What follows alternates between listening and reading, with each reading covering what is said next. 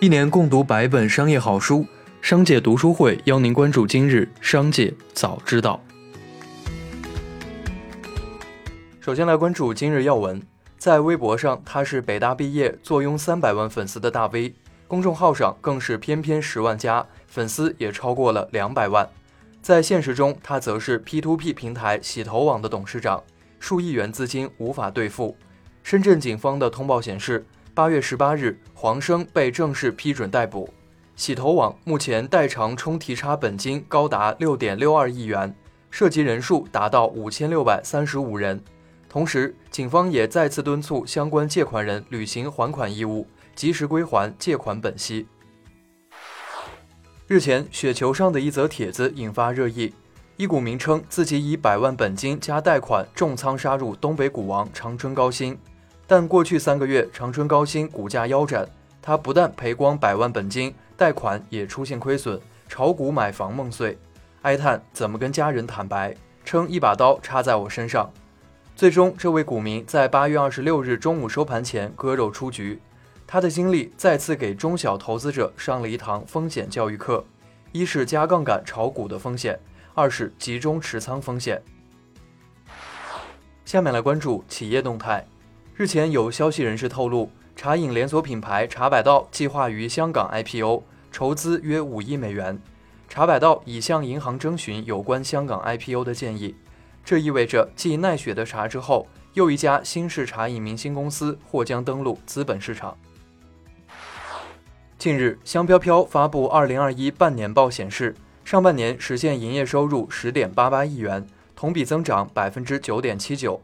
实现归属于上市公司股东的净利润亏损六千二百二十五点六四万元，较去年同期有所收窄。此外，从品类上看，香飘飘有冲泡与即饮两大产品板块。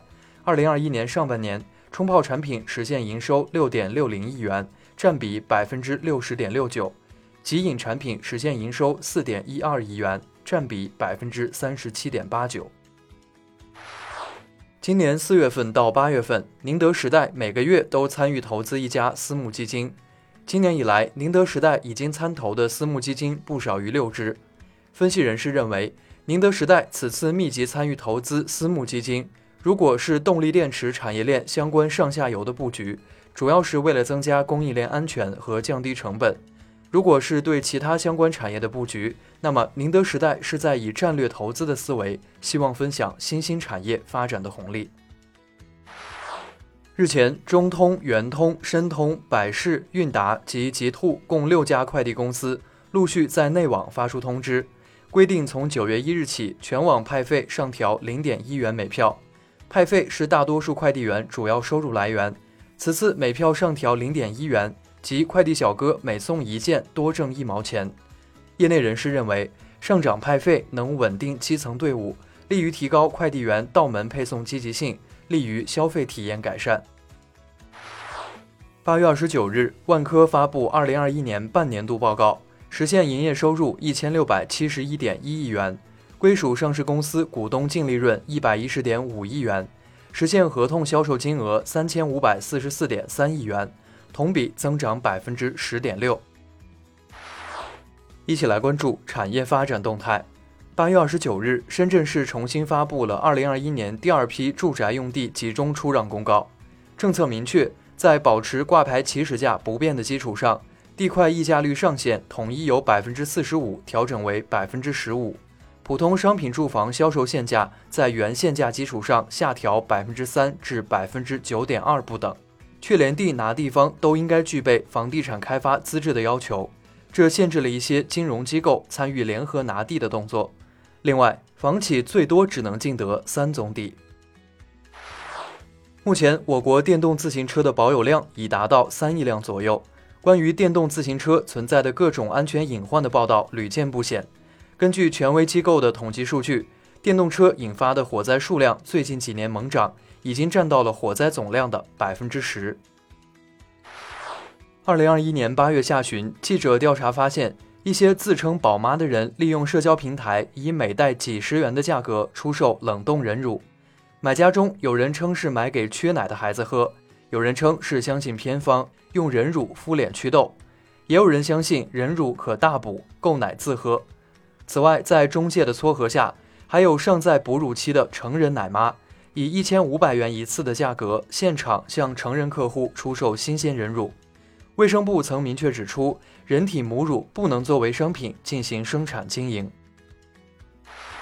八月二十六日，嘉兴市房管中心召开了二手房交易服务平台真房源发布使用试点培训会，意味着真房源系统已经完成内部测试阶段，正逐步面向市场使用，离正式推出又近了一步。会上，该市房管中心要求试点经纪公司尽快完成平台开户申请。积极申报房源信息。最后，我们来关注国际方面。北京时间八月二十七日晚十点，在一年一度的杰克逊霍尔全球央行年会上，美联储主席鲍威尔称，美国经济已经不再需要过多支持，或在年内正式开启缩表计划，但没有给出采取行动的具体时机。东京残奥会期间，一位名叫北原星光的残奥会运动员被一辆自动驾驶汽车撞倒受伤。这辆肇事的自动驾驶巴士为丰田旗下。当时，北原星光正在一个交叉路口的人行道上过马路，而时速只有一至两公里巴士却在这个时候突然在路口右转，径直撞向了北原星光。事后，丰田 CEO 丰田章男致歉，并表示自动驾驶汽车在正常道路上行驶还不太现实。以上就是本次节目的全部内容，感谢您的收听，我们明天再会。